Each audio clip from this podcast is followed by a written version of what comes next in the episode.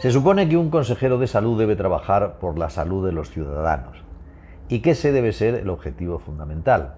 Sin embargo, la embriaguez del nacionalismo puede llevar a que un consejero de brillante trayectoria profesional, como es don Manuel Balcells, le lleve a desbarrar anteponiendo los intereses nacionalistas a los de la salud de los contribuyentes que le pagan su sueldo.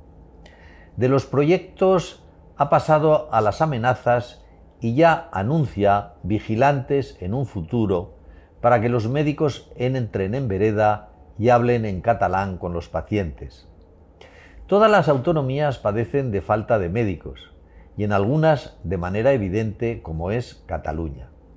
Hace algunos años era uno de los destinos preferidos por los MIR, pero al valorar más los conocimientos lingüísticos que los profesionales, eso ha cambiado porque temen que no les valoren por ser buenos médicos, sino por hablar en catalán. Unido a que algunos de ellos se marchan por lo mismo, el consejero de salud parece trabajar en contra de solucionar el problema del déficit de los profesionales.